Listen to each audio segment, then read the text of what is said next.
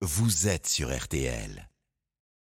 Les mensonges de M. Darmanin doivent d'ailleurs pousser, je le pense, euh, à demander le déclenchement d'une enquête parlementaire pour savoir comment ça s'est passé, car incontestablement, il y a des gens qui étaient munis euh, de euh, faux billets, euh, mais la réalité des images que chacun a pu voir sur les réseaux sociaux, c'est que ce sont les traditionnels voyous de banlieue qui ont créé un phénomène en réalité de panique en cherchant à entrer sans billet, s'en réjouissant d'ailleurs par des petites vidéos sur les réseaux dans, le, dans le stade. Donc que, que le ministre de l'Intérieur soit ainsi dans le déni euh, est très inquiétant parce qu'on peut, être, Marianne on peut être Lefebvre. incompétent mais savoir ce qui se passe, mais si on, on conteste même euh, le constat, si vous voulez, ça pose un énorme Vous problème. avez dit mensonge, mentir. Vous l'avez accusé Oui. de mentir. Oui, oui, c'est des mensonges. Oui, quand on dit pas la vérité, ça s'appelle un mensonge. Enfin, pour l'instant, hein.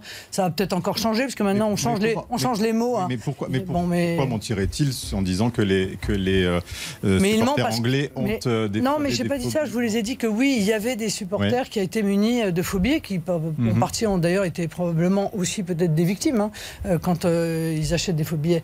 Et, et encore une fois, les organisateurs devront euh, s'en expliquer. Mais il y a eu quasiment des émeutes qui ont été, qui se sont déclenchées.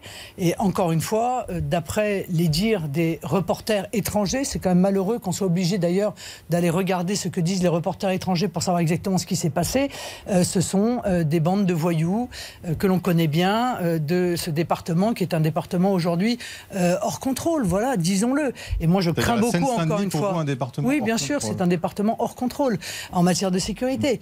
Et, et, euh, aux grandes dames d'ailleurs de ceux euh, qui euh, y vivent et qui sont des honnêtes vous- gens vous et qui subissent. On va dire que vous stigmatisez un département. tout- Bah, alors, si vous me laissez me terminer ma phrase, vous verrez bien que je ne stigmatise pas, parce que j'ai dit aux grandes dames des habitants qui y vivent, qui sont des honnêtes gens et qui subissent eux aussi les conséquences de cette ultra-délinquance.